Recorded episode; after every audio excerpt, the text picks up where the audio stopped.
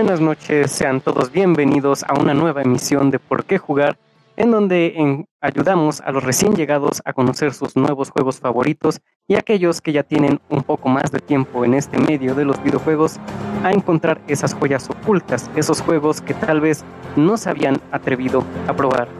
Aquí los vamos a estar guiando, aquí vamos a estar, por supuesto, también, como en cada emisión, respondiendo sus preguntas, compartiendo sus experiencias que quieran ustedes, pues ahí dejar en, los diferentes medios que tenemos para interactuar con ustedes. Eh, y pues bueno, como siempre, eh, pueden encontrarnos en Twitch para estar viendo las imágenes, los videos y los trailers de los juegos de los que vamos a estar hablando como Kiklops Radio, así tal cual nos ponen en la plataforma de Twitch. No se necesita una cuenta para ver el stream, se necesitaría para comentar, pero pues bueno, tenemos otros medios, tenemos el hashtag de por qué jugar en Twitter, si gustan, si prefieren tal vez interactuar con nosotros a través de Twitter, también es una opción. Y si tal vez lo suyo se va más por Facebook, en la caja de comentarios de la publicación de Facebook también pueden irnos dejando sus comentarios, sus dudas, todo en lo que nosotros podamos ayudarlos, podamos guiarlos o simplemente si quieren compartirnos alguna experiencia, también es más que bienvenido. Pues seguimos en la temporada del año dedicada al terror, a las cosas paranormales, a los temas esotéricos, juegos tétricos y todo esto. El día de hoy vamos a estar justamente hablando de algo muy relacionado a ambos temas.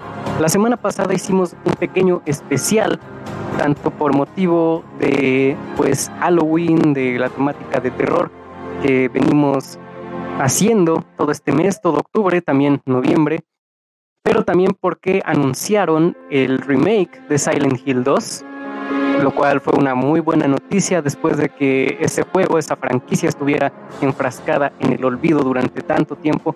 Por fin tenemos algo, algo concreto, algo que Konami mismo nos confirma. Y pues bueno, hoy un poquito siguiendo también la línea del terror, vamos a estar hablando de juegos de terror, pero no solo de juegos de terror, sino pues bueno, si son mexicanos, incluso si no lo son, sabrán que este primero y segundo de noviembre, apenas antier y ayer respectivamente, estábamos festejando aquí en México el Día de Muertos. Y pues estaremos también hablando de un par de juegos, de unos cuantos juegos que se sitúan justamente en este día o que al menos tienen una influencia de, del Día de Muertos, de la cultura mexicana y en especial del Día de Muertos. Y pues bueno, vamos a hacer un poquito de trampa aquí porque para el especial que hicimos de, de con motivo de septiembre, el mes patrio, también abordamos algunos de estos juegos. pues en ese, en ese especial, no todos, pero eh, para el día de hoy también vamos a estar mencionando estos juegos. Que bueno, no creo que esté de más también recordar estos grandes juegos que se sitúan en ese en septiembre los usamos porque están influenciados por la cultura mexicana y estamos celebrando obviamente el mes patrio, el mes mexicano. Esta vez los vamos a volver a visitar, pero con motivo de que se sitúan en el Día de Muertos. Y pues bueno, empecemos ahora sí de lleno con los juegos situados o inspirados en el Día de Muertos. El primero que me gustaría mencionar sería Shadow of the Tomb Raider porque de todos los juegos que vamos a estar hablando el día de hoy, este es el juego que menos influenciado está por la cultura mexicana, por el Día de Muertos en general. Solamente al inicio del juego lo vemos, pero bueno, aparece en el juego y es una franquicia muy muy conocida incluso por gente que no está tan familiarizada con el mundo de los videojuegos. En algún momento, tal vez incluso por las películas, ha escuchado hablar de la saga de Tomb Raider. Y bueno, Shadow of the Tomb Raider es la tercera entrega de esta nueva trilogía hecha por eh, Eidos Montreal y, por, y publicada por Square Enix que bueno, ahorita está en un pequeño limbo porque Square Enix estuvo vendiendo varias de sus franquicias y entre ellas estuvo Tomb Raider, entonces no sabemos realmente qué vaya a pasar con esta saga, pero ese es tema aparte. El día de hoy estamos hablando de juegos de, bueno, en este primer segmento de juegos situados en el Día de Muertos y justamente este juego, Shadow of Tomb Raider, se sitúa el inicio del juego en Cozumel, en el Día de Muertos. La coprotagonista, perdón, la protagonista Lara y el coprotagonista Jonah están hablando y planeando su siguiente parada, justo al inicio del juego. Por cuestiones de sigilo y también con pretexto de las festividades del Día de Muertos, Lara está usando al inicio del juego una máscara de Katrina. Y pasamos a la primera, que bueno, puede ser de media hora hasta una hora de juego, dependiendo de qué tanto te gusta explorar, incluso también cuánto te atores en el juego, pero al menos esta primera hora la pasamos paseando por Cozumel, viendo los fuegos artificiales, las famosísimas ahora flores de cempasúchil, gente bailando y festejando. Incluso podemos ver algunos puestos de comida callejeros, eh, tal como lo haríamos en la, vida, en la vida real. Algunos pues venden los clásicos churros, que creo que también es una de las de los eh, refrigerios mexicanos más conocidos en todo el mundo venden diferentes cosas, también hay gente vendiendo plantas, todo este tipo de, cosas que me hace ver que, tuvieron bastante respeto con nuestra cultura a la hora de representarnos en, en este juego. Pero pues sí, insisto, es solo el inicio del juego. Después de esto, después de pasear por un rato, Lara llega a una cripta subterránea y es aquí donde empieza la historia realmente. Posterior a esto, Lara viaja a Perú y el resto del juego toma lugar en el país sudamericano, es decir, ya no vemos a México ni el Día de Muertos en el resto del juego, solo lo llegamos a ver en esta primera hora o media hora de juego, pero igual es una representación bastante fiel, bastante respetuosa, se ve muy padre Lara, el, aspecto que le dan, pues vestida así eh, de acuerdo a las festividades con su máscara de Catrina, también su vestimenta muy similar a una Catrina yo creo que incluso si buscan en imágenes Lara Croft Katrina, les va a salir imágenes del juego en la cual está personificada así, tal cual. Es un juego de acción y aventuras con elementos de plataformas y rompecabezas disponible para Mac OS, Linux, PC, Xbox One PlayStation 4. Y volvemos con uno de los juegos que tal vez llamó más la atención de de pues nuestra audiencia aquí cuando lo tratamos en el especial de septiembre del mes patrio. Estamos hablando de Wakamili, que es un juego que desde el título te das cuenta pues más o menos por dónde va la cosa. Es un juego con un gran sentido del humor, un juego eh, que desde el puro nombre, que es una mezcla entre guacamole, obviamente, pero además entre melee, que se traduciría como combate cuerpo a cuerpo, o una pelea física, es un juego que se sitúa en un pueblo mexicano ficticio llamado Pueblucho. Controlamos al protagonista de nuestra historia, Juan Aguacate, quien es un campesino que cultiva agave. Situado también en el Día de Muertos, Juan va a encontrarse con Lupita, el amor de su vida, que es además la hija del presidente, pero justo en ese momento la mansión del presidente es atacada por fuerzas del inframundo y su hija es raptada por un esqueleto vestido de charro.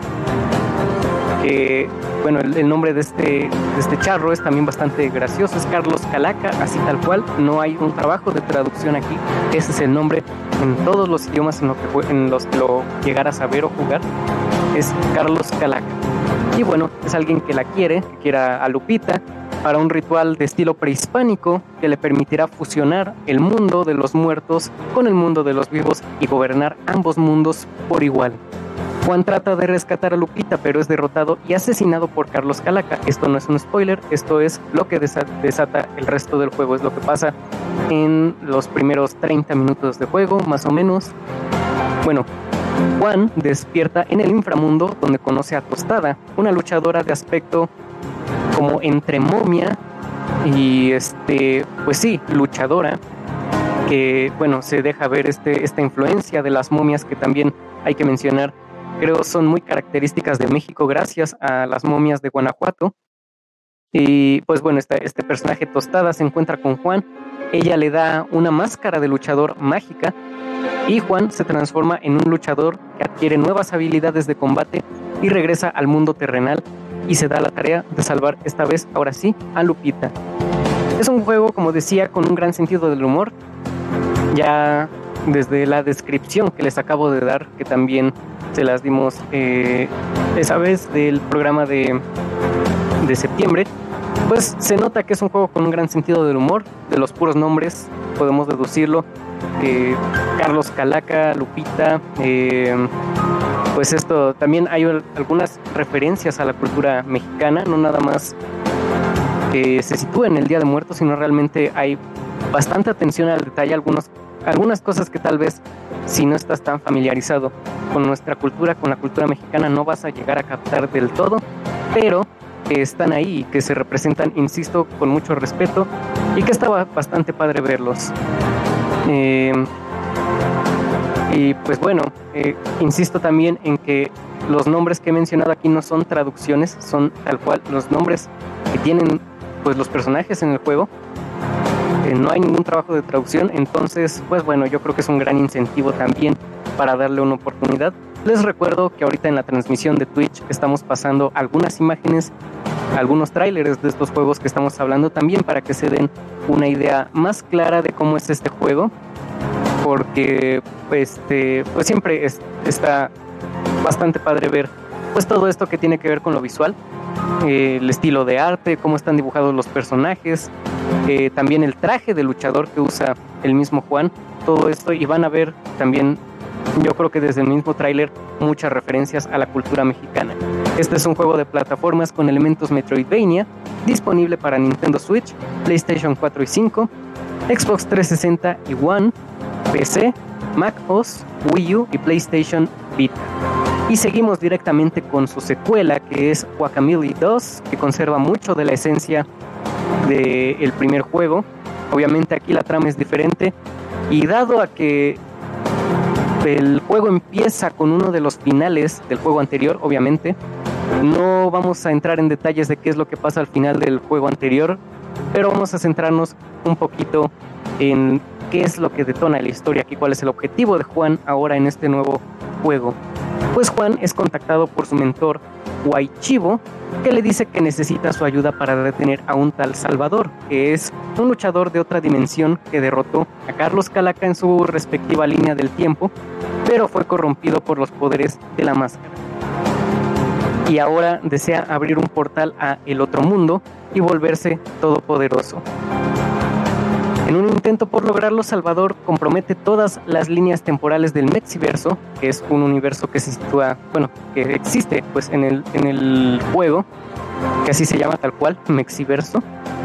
Y pues al hacer, al intentar abrir este portal, pone a todos los Mexiversos en peligro. Es así como Juan se pone de nuevo la máscara y ya reunido de nuevo con Tostada, se embarcan en una aventura para salvar al Mexiverso y detener a Salvador.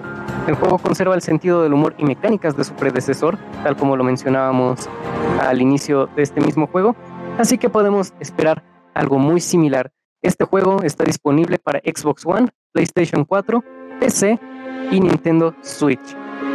Aún no hemos acabado con la lista de juegos, estos son apenas tres que hemos mencionado hasta el momento que se sitúan en el Día de Muertos o que están influenciados por la cultura del Día de Muertos. Vámonos primero, antes de continuar con nuestro último juego del Día de Muertos, con nuestra primera intervención musical que es parte de la banda sonora oficial de Guacamole 2. Esto es Los Manglares de la banda sonora oficial de Guacamole 2. Que la disfruten.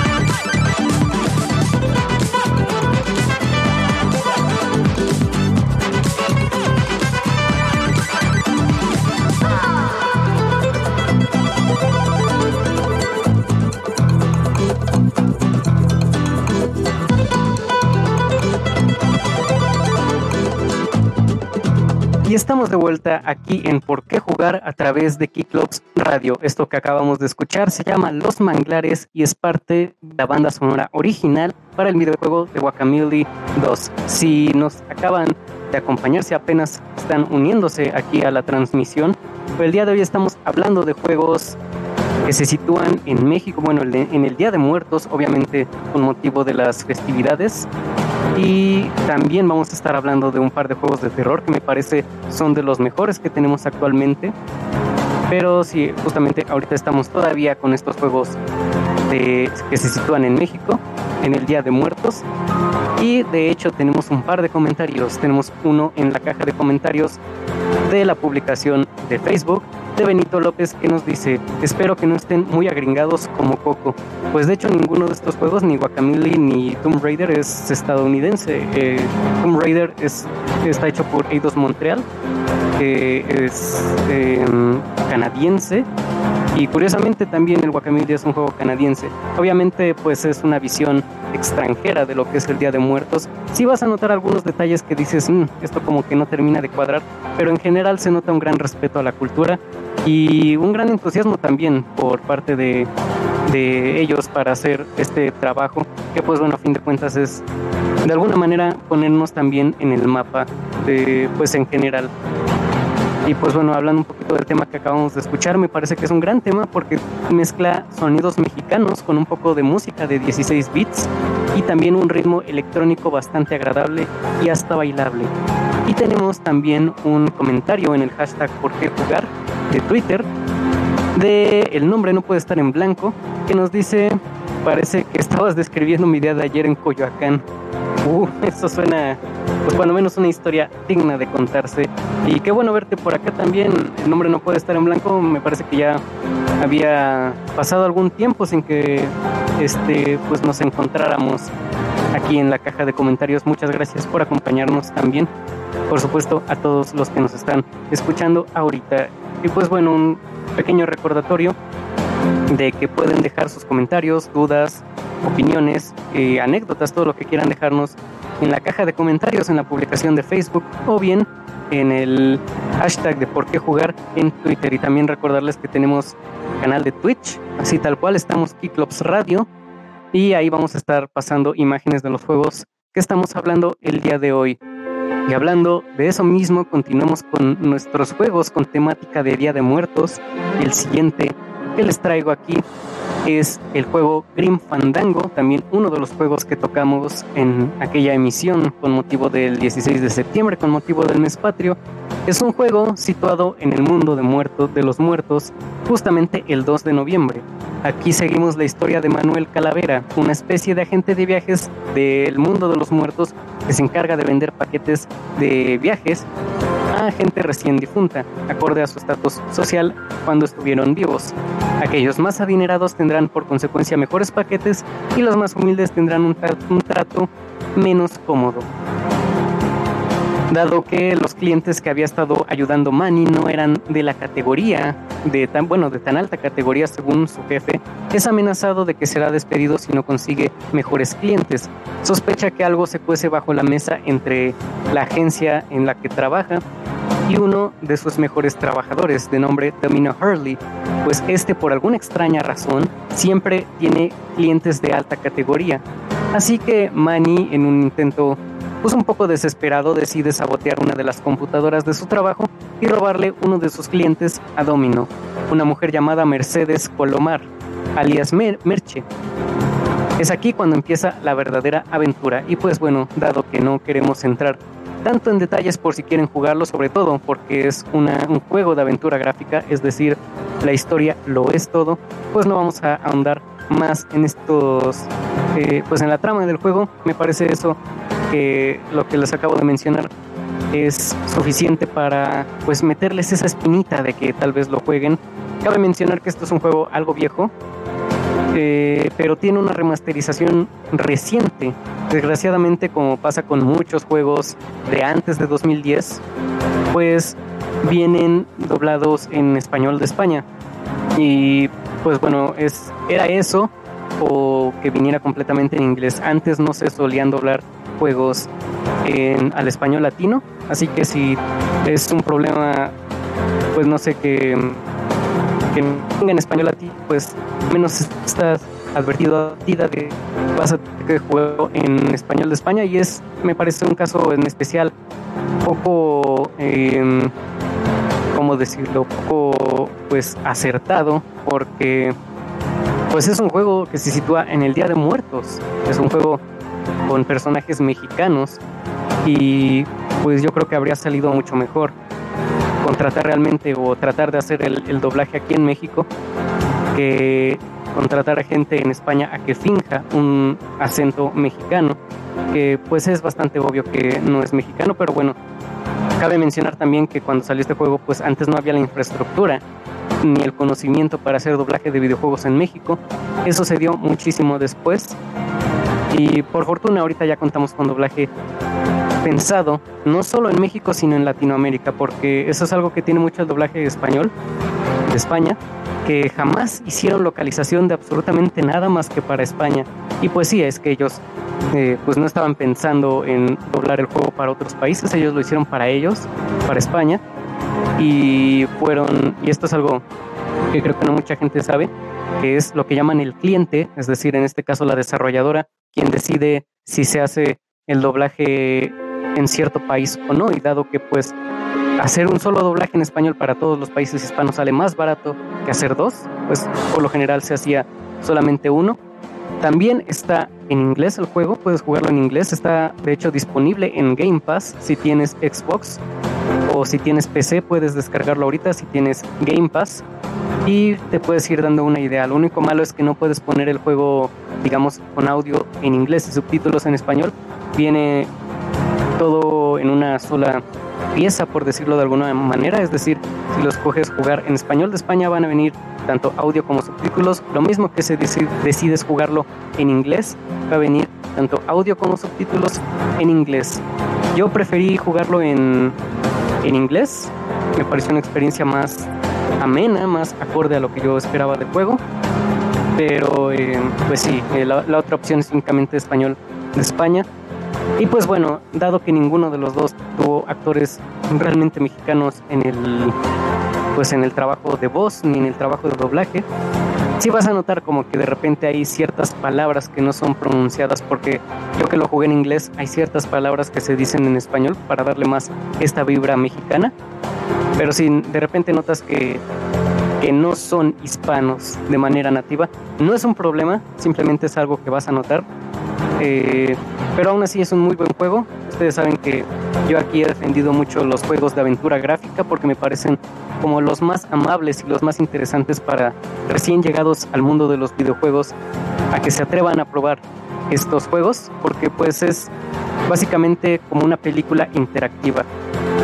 Y pues bueno, ahí les dejo esta recomendación que fue la última que tuvimos de juegos situados en el Día de Muertos.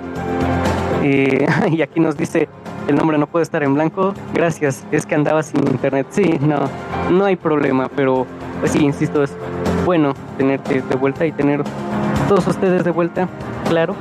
Y tenemos más, más comentarios aquí en la caja de comentarios de Facebook. Uno de Isaac Siberia que dice, ya vine a aprender para comunicarme con mis sobrinos, exacto. Con sobrinos y pues este, pues también si, si te nace la espinita por intentar de repente jugar algunos de estos juegos o incluso de repente que se armen las retas ahí en casa de los sobrinos, me parece que eso estaría bastante padre. También tenemos uno de Dave Windorf que nos dice, voy llegando, no sé si ya hablaste de esto o si es un día si un día de estos lo platicarás. UNAMNA lanza videojuegos sobre la conquista de México con perspectiva de género. Wow, no había escuchado de eso, cuando mucho había escuchado de mi plan, que de hecho lo hablamos también en aquella ocasión del especial de, de septiembre, pero muchas gracias por compartirnos esta noticia. Vamos a estar indagando un poquito más y ya les estaremos trayendo pues esto que si se logra bien va a ser me parece un, juego muy importante en la historia de México, porque tal como lo vimos en este especial de El Mes Patrio, hay ciertos juegos desarrollados en México, pero todavía hay mucho espacio para crecer. Y aquí tenemos un comentario de Jorge Marshall que nos dice, yo nada más paso a saludar. Saludos Jorge. Por cierto, escúchenlo en su programa Colisionador, es uno de nuestros locutores aquí en la estación de Keyclubs. Eh, lo pueden escuchar todos los miércoles a las 9 de la noche también. Eh, ahí hablan de música, de música no muy convencional, bueno, no muy, digamos, comercial, esa es la palabra que estaba buscando. Así que si también te gusta mucho encontrar bandas que tal vez no son tan conocidas o simplemente lo que está de moda no te trae, el programa de Marshall Colisionador aquí mismo en Clubs Radio es tu lugar perfecto para encontrar esas recomendaciones. Y ahora sí vamos a pasar a nuestro siguiente tema que son juegos de terror. Y vamos a hablar de dos en específico que insisto me parece son de los mejores juegos de terror que tenemos actualmente pese a que ninguno de ellos ha sido digamos publicado recientemente. Se siguen manteniendo vigentes ya sea por las comunidades en internet de los juegos mismos porque siempre son juegos que está padre jugar como si eres streamer si te dedicas a o si conoces un poco de este medio de, de, los streamings de videojuegos y de Twitch, de Trovo, de Nono Live, del mismo Facebook Gaming, pues este, estarás familiarizado con que pues a veces se ponen en temporadas los, los streamers y Outlast, que es el primer juego del que vamos a estar hablando, es una visita obligatoria si te gustan, si te interesan los videojuegos de terror. Es un juego pues muy pesado. De una vez anticipo que no es un juego para niños, claramente. Es un juego con temáticas fuertes, con imágenes fuertes y que de alguna manera te va a poner a reflexionar un poquito acerca de las conductas humanas. Desarrollado y publicado en 2013 por Red Barrels, es un juego muy intenso y despiadado que te va a asegurar un muy mal rato en el mejor de los sentidos, con escenas muy fuertes y explícitas, no, apto para gente que se sugestione fácil o que no le guste ver sangre, porque aquí en este juego la hay por litros.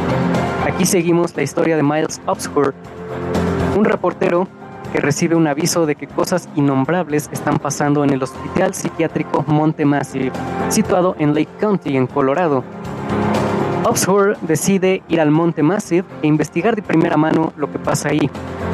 Eh, va él completamente solo, nadie lo acompaña, solamente va con su pequeña cámara de reportero, una cámara de video con visión nocturna y eso es toda la compañía que vamos a tener en todo el juego. En cuanto entramos al hospital nos damos cuenta que todo está mal. Hay una especie de padre o sacerdote muy tétrico que trata de engañarnos, deshacerse de nuestro protagonista de inmediato. Sin entrar en muchos detalles para no spoilear o arruinar la trama del juego mismo, nos damos cuenta de que ahí se están llevando a cabo experimentos muy macabros e inhumanos. Aquí no somos ningún héroe, somos tan solo un indefenso y aterrado reportero tratando de huir lo antes posible del hospital. No tenemos armas, insisto, no tenemos manera de pelear, no tenemos ninguna manera de defendernos más que corriendo, huyendo del peligro, escondiéndonos y en partes oscuras, que el juego tiene muchísimas, pues es ahí cuando entra en juego la relevancia de nuestra cámara con visión nocturna. Y no es solo eso, sino que nuestra cámara tiene batería limitada, es decir, que vamos a tener que andar con los ojos muy abiertos, incluso en la oscuridad, para encontrar pilas, porque se le van acabando a, la cámara a medida que usamos la visión nocturna, que, insisto, es la piedra angular de este juego andar en la oscuridad únicamente con nuestra cámara y tratando de huir del peligro. Esta misma cámara también tiene un propósito aparte, además de iluminar nuestro camino, el cual es grabar ciertas escenas. A final de cuentas, pues manejamos a un reportero y tiene que andar documentando todo, todos estos crímenes que se están llevando a cabo en este hospital psiquiátrico. Que dicho sea de paso, este, este hospital sí existe, bueno, eh, bueno, sí existe, ya no está en uso, em, pero al menos el puro hospital sí está basado en, en uno real. No tengo yo información de que algo así se haya llevado a cabo en el hospital, sin embargo, pues sí está basado. Si buscan Monte Massive real, les va a salir imágenes de pues este hospital e incluso hay ciertas comparaciones entre la versión del juego y la recreación, perdón, la recreación del juego y la versión real y van a ver que es muy fiel a eh, pues a la estructura misma de este Monte Massive. Les digo, no quiero entrar mucho en detalles, pero sí es un juego para el que se necesita cierto estómago, hay ciertas escenas viscerales, hay eh, ciertas escenas también de pues muy fuertes de desmembramientos, de mutilaciones e incluso cosas que podemos encontrar no sé en el suelo, en ciertos ciertas habitaciones como eh, consultorios, como baños. Es un juego que pues sí, como lo decía al inicio, te va a asegurar un muy mal rato, pero en el mejor de los casos, porque a fin de cuentas eso es lo que buscamos cuando ponemos alguna película de terror, cuando ponemos algún juego de terror, es pasar un mal rato, pero en el mejor de los sentidos, es incluso hasta catártico el saber que pues eso, al menos en nuestra realidad como individuos, se queda en la ficción. También eh, quiero mencionar el hecho de que este juego cuenta con un DLC que se llama Whistleblower, que se traduce algo así como soplón, que es también altamente recomendado y sirve de precuela para el primer juego. De hecho, aquí manejamos a quien le da el aviso a este reportero de que estas cosas están pasando. Y pues bueno, ya no voy a entrar en más detalles para que lo jueguen. Si pueden, es también un juego que igual y han llegado a ver a alguien jugar, que igual y han escuchado a alguien mencionar. Hay una... Eh, en Instagram sigo a una compañía de teatro que de hecho está eh, compuesta por compañeros de mi carrera. Si la quieren seguir, lo pueden encontrar como Ouija Producciones, como el tablero de espíritus, Ouija Producciones. Y pues ahí de repente se avientan datos en general. También mencionaron uno de Outlast, si eso les dice un poco de qué tan relevante es este juego en el pues en el mundo del terror, sobre todo en el mundo del terror de los videojuegos, me parece que es una, como lo decía, pieza obligatoria a jugar cuando se tratan de juegos de terror. Aunque hago especial hincapié que el que les recomiendo muy encarecidamente es el primer juego, Outlast Hacia Secas, y su DLC de Whistleblower, ya que en lo personal, bueno, hasta el momento cuenta con dos entregas, que son Outlast y su DLC, y el Outlast 2. El Outlast 2 me parece que tiene una historia más profunda, más filosófica incluso, que pone en duda, pues que te hace dudar un poco de, de la naturaleza de ciertos cultos, de ciertas de ciertos comportamientos fanáticos, pero en cuanto a gameplay, en cuanto a cómo se juega el juego, no me topé con una experiencia que diría yo que me gustó. Hubo un momento en el juego en el que me sentía ya más estresado, que pues realmente sugestionado por el juego mismo. No tuve esta experiencia como de terror que tuve en el primero, tuve más una experiencia de, de estrés al punto que incluso eh, llegué a pensar, ya solo quiero acabarme este juego y, dejarlo. Eh, digo, es una opinión muy personal, habrá quienes incluso crean, y es bastante respetable, que el Outlast 2 es mejor juego que el primero. En lo personal, yo me quedo por mucho con el primer juego, pero bueno, si un punto a favor tiene el segundo juego es que tiene una historia más profunda, más elaborada, y incluso con temas que se volvieron polémicos con la salida del juego. Y es algo que sí le aplaudo a ambos juegos es que no se toca el corazón. Cuando se tiene que hablar de un tema fuerte lo hace y lo hace tal cual es sin entrar en muchos detalles. En el segundo juego lo que lo volvió polémico es que hay una escena no es explícita pero es bastante implícita en la que un padre abusa de una niña en una escuela religiosa.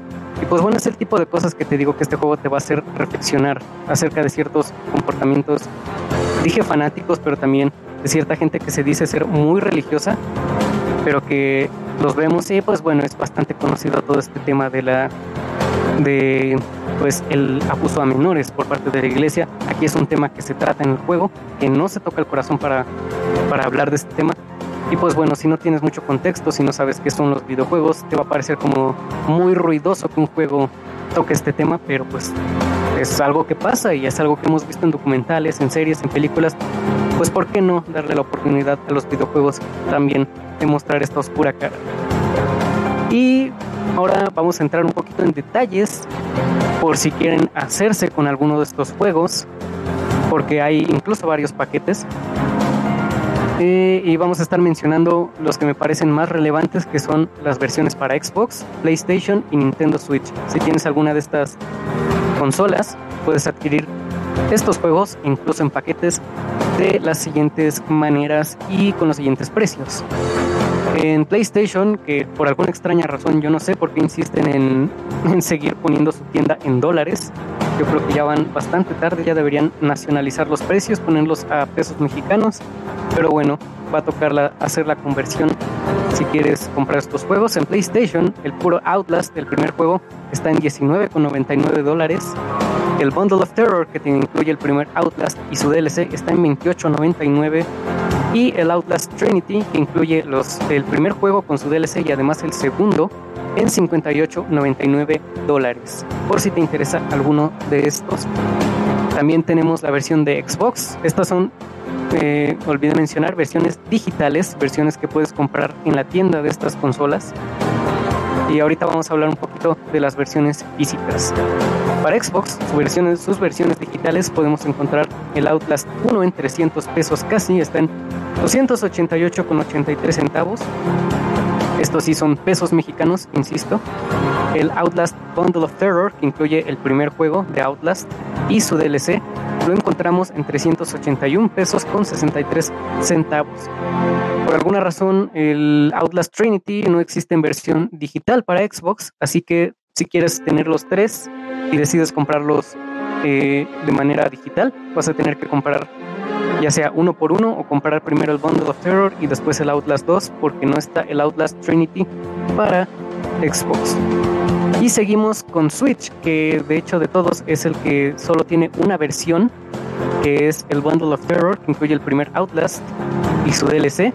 Este está en 329 pesos, al menos ahorita eh, en lo que estamos haciendo esta transmisión. Ahora para versiones físicas me basé en los precios de Amazon y ahí solo tienen el Outlast Trinity. Para PlayStation, y agárrense porque este sí está caro por alguna razón, está en 3.999 pesos el puro juego, no te incluye nada más. Esto suele ser por lo general, me imagino que por eh, un poco de carencia de, de pues este juegos, de cantidad de juegos que tal vez están agotando. No vi que fuera importado. Si fuera importado tendría un poquito más de sentido, pero no lo es. Entonces ahí sí no sé a qué se deba. Cabe mencionar que pues si vas a una tienda de videojuegos como un Gamers un Game Planet, incluso en eBay, puedes encontrar más barato, menos de 700 pesos la versión física. Pero pues bueno, en, al menos en Amazon está en casi 4 mil pesos. Y ahí mismo en Amazon la versión de Xbox, de hecho tenemos varias versiones de Xbox. El puro Outlast, el primer, bueno, de, de Outlast Trinity. Tenemos la versión importada que por alguna razón es más barata que la versión nacional. La versión importada cuesta 493,93, perdón, con 33 centavos, más 79.08 pesos de envío.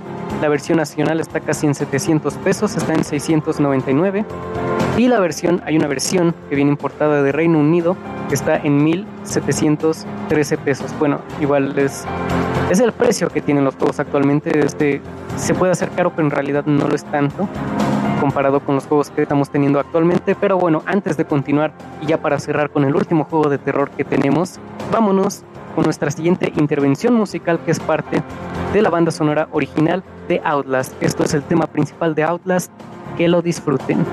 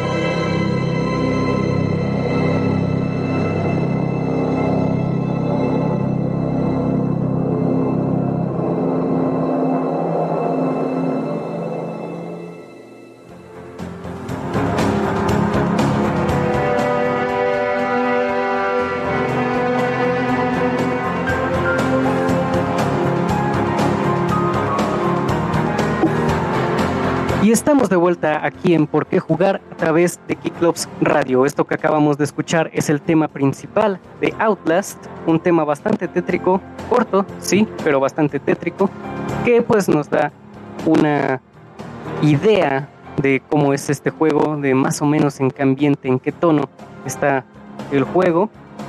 Y pues bueno, antes de continuar, mencionar que se está desarrollando un juego y se espera que sea el próximo juego de Outlast llamado Outlast Trials, el cual será cooperativo.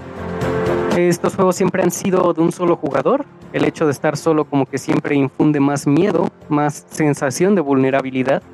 Ya veremos qué tal sale la fórmula de, de Red Barrels con esta nueva propuesta que nos traen de un Outlast pues diferente, un Outlast que vas a poder jugar con tus amigos. Al menos en lo personal, me veo jugándolo con amigos, pero todo el sentido de terror va a pasar a un sentido de diversión, de, risas, porque incluso si estás muy asustado, eh, como que siempre da risa, ¿no? Ver, ver a tu amigo que se está también ahí aterrorizando, que está huyendo de un, de un enemigo o algo así. Incluso con las películas de terror a veces da risa la reacción que pueden tener algunas personas, digo, entre amigos. Y pues bueno, ya veremos si eso no le quita un poquito de terror. Hay que tener fe ya veremos qué tal está saliendo este juego. Y por si nos acaban de acompañar, el día de hoy estuvimos hablando de juegos, primero, de juegos que se situaron o que se influenciaron por el Día de Muertos. Mencionamos el inicio de Tomb Raider, de, Shadow of the Tomb Raider, después mencionamos Guacamole 1 y 2 y terminamos con Grim Fandango. Ahorita estamos hablando de juegos de terror, que en lo particular son mis favoritos de los que he jugado. Me parece que son de los mejores juegos de terror de la historia de los videojuegos. Y acabamos de mencionar justamente el juego al cual pertenece esta canción, este tema, que se llama eh, Outlast, que cuenta actualmente con dos entregas. Como lo mencionábamos justo ahorita, va, viene en camino una tercera. Y digo, esto es como contexto por si nos acaban de acompañar. Ya para cerrar, estamos, estaremos hablando de que, del que a mi parecer es el mejor juego de terror que yo personalmente haya jugado hasta el momento. Y les voy a decir justo ahorita por qué.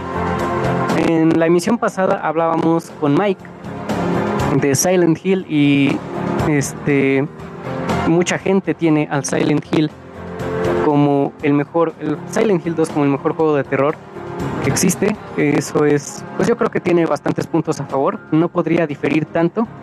Sin embargo, al menos de los que yo he podido jugar y terminar, este es el mejor juego de terror que haya yo jugado hasta el momento. Que incluso esta misma saga no ha podido replicar esa misma sensación en las siguientes entregas. Pero es igual digno de mención. Pero antes de irnos con este juego, tenemos un comentario en, la, en el hashtag de Twitter de Eddie Garnica que nos dice saliendo del modo ninja para entrarle al chisme de terror. Perfecto, pues siempre un placer verlos por aquí, ver que les está gustando el programa y pues sobre todo cosas como esto del terror, que es tal vez de las cosas que más llama la atención por alguna razón. Digo, a mí me encanta el terror. La única manera en que podría explicarlo es que pues hay gente que por ejemplo le gusta subirse a las montañas rusas, hacer paracaidismo, eh, deportes extremos por la adrenalina. Bueno, eso no es lo mío, pero digamos que esa adrenalina tal vez la encuentro en juegos de terror, en historias de terror, todo lo que tenga que ver con el terror a mí me encanta. Eh, y pues bueno, siguiendo con esta misma línea, vamos a hablar de este juego que les venía anticipando tanto, que es Amnesia The Dark Descent o Amnesia, que es la misma palabra, solamente cambia cómo lo pronuncias dependiendo si es en español o en inglés. Amnesia, Amnesia, Amnesia. Eh, y pues este es el que les decía, a mi parecer, el mejor juego de terror que yo he jugado. Porque yo siempre he abogado por un terror atmosférico en lo que sea, en. Digo, en, este. Es más común encontrarlo tal vez en la literatura porque pues ahí no hay audio. Pero por ejemplo en películas o series de terror, a mí no me gusta que abusen ni del gore o gore, o sea, de mucha sangre, ni de clásico jump scare o screamer, que es cuando un sonido fuerte te espanta porque está hecho con esa intención de que te espante.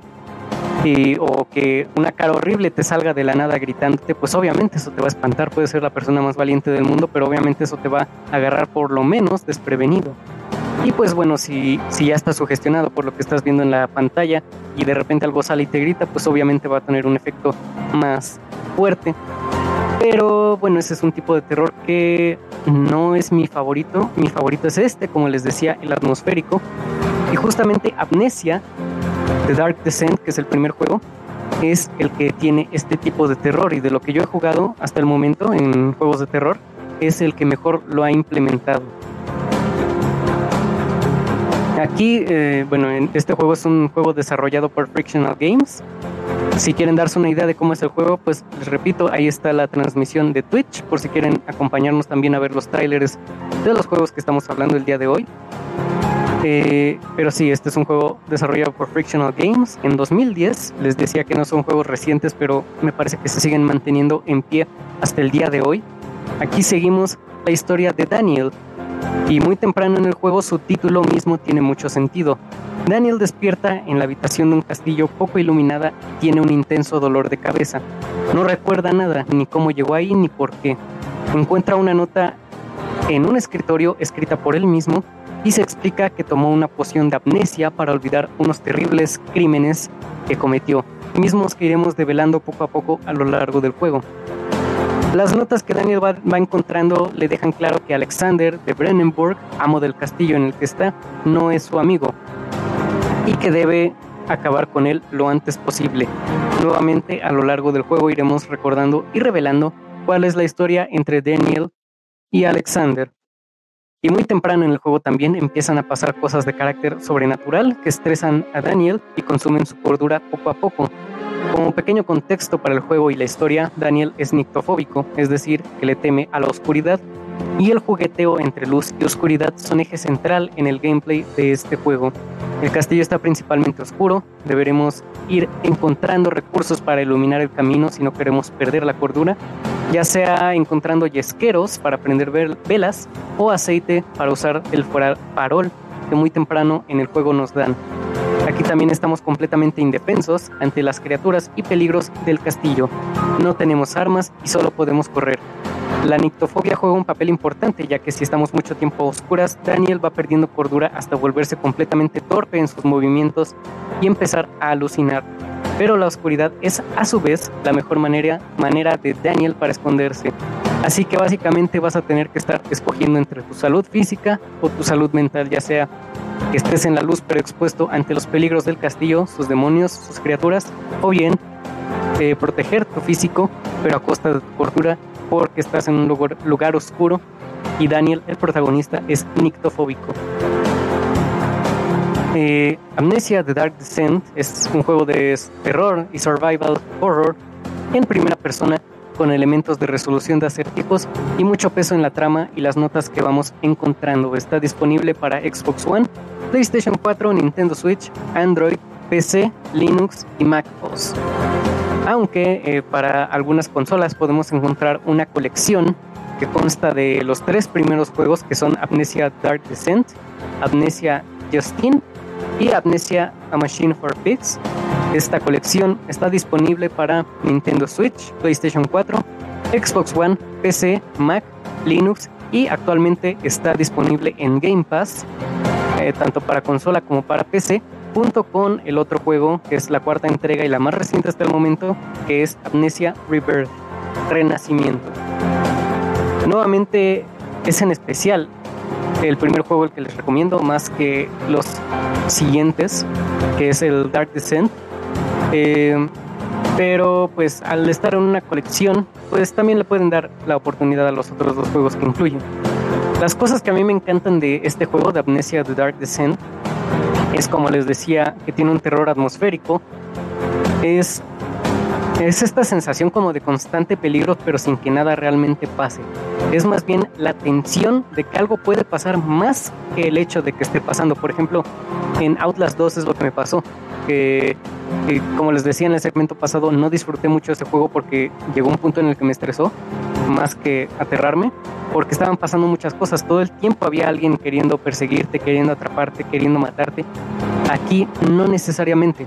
Si estás en peligro, pero la mayor parte del tiempo es tú contra la oscuridad básicamente y es esa tensión de en cualquier momento puede pasar algo que me dé miedo o que me ponga en peligro en el juego, pero esa tensión se va alargando y alargando y alargando hasta que finalmente pasa y cuando pasa pues ya estás completamente tenso y este y tiene un efecto muchísimo mayor. También es esta sensación de vulnerabilidad, pero sin que caiga en que te sientas inútil. Algo que tienen muchos juegos de terror es que sí te dan la sensación de vulnerabilidad porque a fin de cuentas es parte protagonista cuando se trata de juegos de terror, ya que si eres más poderoso que los demonios que te persiguen, pues no vas a sentir el mismo miedo. Pero muchos juegos rayan en que te sientas inútil, sientas que tu personaje no, no sirve para nada y pues eso se vuelve frustrante. Me parece que en el caso de Amnesia lo logra muy bien, a pesar de que pues no tienes cómo defenderte, tampoco te sientes inútil, porque puedes hacer varias cosas para escapar del peligro, puedes esconderte, puedes incluso aturdir a los personajes aventándoles cosas, puedes simplemente huir, pero no rayan que se sienta inútil el personaje. Es también eh, algo que mencionaba al inicio de, del programa, que es a pesar de que es un juego viejo de 2010, tiene una dirección de arte bastante inmersiva y me parece que ha envejecido bastante bien. Esto lo hablaba hace poquito con, con este, alguien cercano a mí y decía que por alguna razón siento que las cosas, al menos los juegos de terror, entre menos realista se vea, es decir, sin que trate de ser como fotorrealista o que te vayas con la pinta de que es algo real, entre menos realista sea, más miedo da por alguna razón. Por ejemplo, eh, a mí me da, me, se me hace más impresionante la imagen del zombie de Resident Evil en su juego original de los noventas que en la remasterización actual. Pero bueno, eso es también cuestión de gustos. Y es algo que tiene este juego, que no se ve, digo, ya actualmente podría incluso verse viejo, pero esa dirección de arte, el hecho de que sea viejo, es también parte del encanto de este juego. Y pues yo creo que no funcionaría igual si se remasterizara, si se hiciera más realista. Es, insisto, parte de su encanto. Y otra cosa que le aplaudo mucho es su historia, porque podríamos hablar incluso de tres historias simultáneas. Una, la del juego mismo, es la de Daniel, mientras va recordándolo todo, su pasado y sus crímenes. Está esta segunda trama, subtrama, que es lo que pasó antes del juego, que llevó a Daniel, y que es lo que llevó a Daniel a conocer a Alexander y a llegar a, ese castillo. También nos lo explican a través de las notas, pero es una subtrama también. Y por último, la historia entre Alexander, el dueño del castillo, y su relación con Henrik Cornelius Agrippa y Johann Weyer, que por cierto estos dos últimos son personajes históricos reales que en su tiempo fueron médicos, fueron también alquimistas, filósofos, entre otras cosas. Eh, y pues bueno, para no entrar en detalles, porque creo que sería un gran spoiler, decir cuál es la relación entre ellos tres, pues también se los dejo ahí nada más mencionado por encimita, también para que les dé curiosidad. Y pues si pueden, jueguen el juego, lo prueben, sobre todo ahorita que está en Game Pass, si tienen Game Pass, ahí lo pueden descargar y jugar.